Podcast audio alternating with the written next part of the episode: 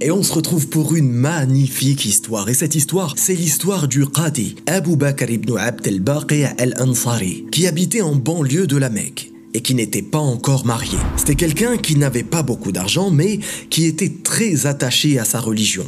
Un jour, alors qu'il avait faim, il cherchait n'importe quoi afin de se nourrir et de calmer sa faim. Et il trouva alors, par terre dans la rue, une bourse, un genre de petit sac en soie. Et alors il le ramasse rapidement, il rentre chez lui et, en l'ouvrant, il trouve à l'intérieur un magnifique collier de perles. Alors il ressort dehors et il entend un homme âgé criant dans la rue, qui crie ⁇ Je cherche une bourse en soie, je cherche une bourse en soie, je promets une récompense contre cette bourse en soie !⁇ Et quand il a entendu cela, il a voulu savoir à combien s'élevait la récompense. Et il vit dans les mains de l'homme 500 dinars. Tout de suite, et sous le coup de l'émotion et de la faim, Ibn Abdelbaqi se dit Je suis dans le besoin. Ces 500 dinars, ils me permettront de manger.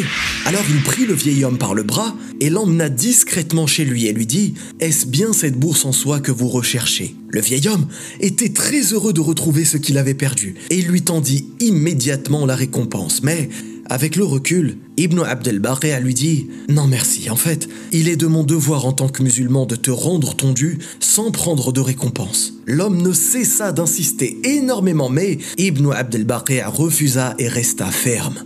Quelques mois passèrent et Ibn Abdel embarqua à bord d'un bateau pour prendre la mer afin de rechercher sa subsistance. Mais le bateau en route se brisa lors de son parcours. Et tous les passagers moururent, tous, sauf Ibn Abdel à qui s'accrocha à une planche de bois.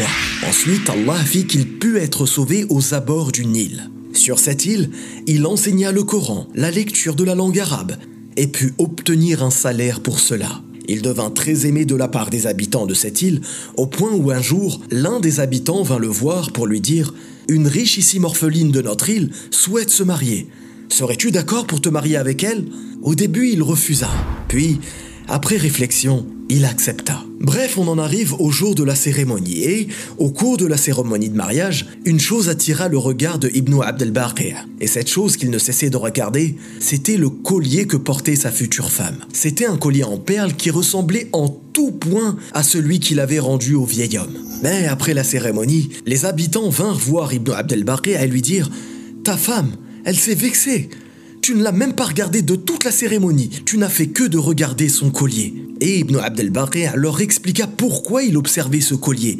Il leur raconta l'histoire qu'il avait vécue avec le vieil homme et le collier de perles. Une fois l'histoire terminée, tous les habitants s'écrièrent Allahu Akbar, Subhanallah, Masha Allah. Ibn Abdel ne comprenait absolument pas leur réaction. Et quand il leur demanda des explications, ils lui dirent Le vieillard dont tu parles est le père de ta femme. Avant de décéder, il disait souvent ⁇ Je n'ai jamais rencontré en ce monde un homme aussi pieux que l'homme qui m'a rendu mon collier. Et ce vieil homme, avant de mourir, ne cessait d'invoquer Allah en disant ⁇ Ya Allah, réunis-moi avec cet homme afin qu'il puisse se marier avec ma fille. ⁇ Et vous l'avez tous compris, Allah a bien exaucé l'invocation de ce vieil homme. Morale de l'histoire, ne nous précipitons pas à remettre en question notre foi lors de nos épreuves. Faisons preuve d'endurance, tout comme Ibn Abdel a fait preuve de patience et a refusé les 500 dinars alors qu'il était affamé. Concrétisons notre tawhid en ayant pour conviction qu'Allah n'abandonne jamais son serviteur. Bien plus, il lui réserve dans certaines épreuves bien mieux que ce qu'il espérait. Et ceci fait partie de ses noms et attributs. car fait partie de ses noms Al-Razzaq, celui qui donne la subsistance, et fait partie de ses noms, Al-Alim, celui dont la connaissance est cernée de toutes choses apparentes ou cachées, dans le passé, le présent ou le futur. Je vous dis à très bientôt, Inch'Allah, pour une nouvelle histoire merveilleuse. Wallahu a'lam. Barakallahu fikum. Wassalamu alaykum wa rahmatullah.